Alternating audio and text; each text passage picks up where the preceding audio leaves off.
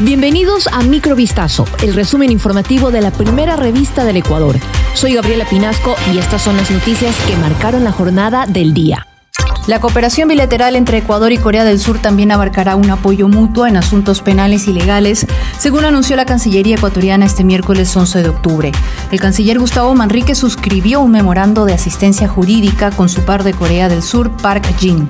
La iniciativa impulsa sobre todo que ambas naciones luchen contra el crimen transnacional y promuevan la justicia. Esto permite garantizar la eficiencia en la investigación y enjuiciamiento de los casos delictivos, dijo Manrique. Además, con este instrumento las autoridades competentes de Ecuador y Corea podrán obtener mejores resultados ante el cometimiento de delitos transnacionales, lo que a su vez contribuirá a un entorno más seguro y justo para los ciudadanos. La ex jueza multicompetente de Montecristi, Gina Zambrano, fue procesada por su presunta participación en el delito de prevaricato. Tras la presentación de los elementos de convicción, el presidente de la Corte Provincial de Manaví dictó prisión preventiva en contra de la magistrada. También se ordenó la prohibición de enajenar bienes para asegurar una posible multa y reparación integral. En la audiencia, la Fiscalía solicitó el inicio de la instrucción fiscal con base en los resultados de una investigación que inició en marzo de 2023, luego de conocerse la decisión de la funcionaria de ordenar la libertad de dos personas sentenciadas por femicidio que se encontraban en el Centro de Rehabilitación Social Turi. Entre los principales elementos de convicción está el acta en la que el Pleno del Consejo de la Judicatura destituye a Zambrano por las acciones jurisdiccionales en las que benefició, además de los dos sentenciados por femicidio, a varias personas procesadas por delitos contra la propiedad y la vida. Tres días permaneció secuestrado un empresario guayaquileño cuyo rescate se logró este martes 10 de octubre.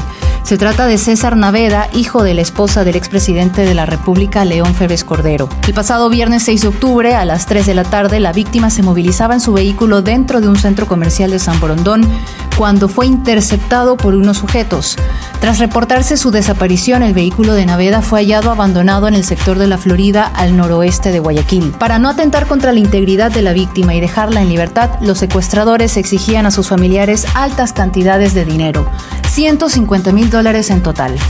Una tala de manglar en el Golfo de Guayaquil, presuntamente llevada a cabo por un camaronero de 26 hectáreas, fue denunciada por la Cámara Nacional de Acuacultura este martes 10 de octubre. La Cámara informó que presentó videos y fotos de la tala que habría sido realizada de forma ilegal. Los presentó al Ministerio de Ambiente, Agua y Transición Ecológica.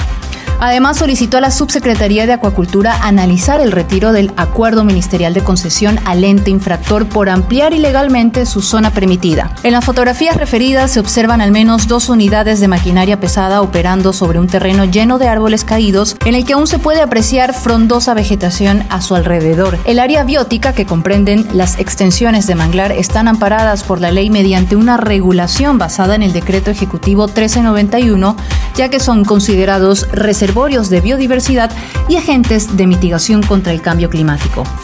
Misterio y desconcierto en el poblado español de Vera, en Navarra, por la repentina muerte de un joven ecuatoriano quien sufrió graves quemaduras tras la explosión de un dispositivo electrónico. Sucedió el pasado domingo 8 de octubre mientras Kevin Paredes Jiménez dormía en su habitación. En un momento inesperado fue sorprendido por una detonación al lado de su cama, lo que provocó un incendio. Aparentemente un dispositivo que estaba conectado a una mesa se reventó. Las autoridades de la región acudieron al sitio para socorrer al joven que fue trasladado en el helicóptero hasta el hospital de Cruces. Sin embargo, quedó gravemente herido y a las pocas horas falleció. Se descartó que el incendio haya sido por culpa de un celular, puesto que el móvil estaba en el suelo sin signos de explosión. Esto fue Microvistazo, el resumen informativo de la primera revista del Ecuador. Volvemos mañana con más. Sigan pendientes a vistazo.com y a nuestras redes sociales.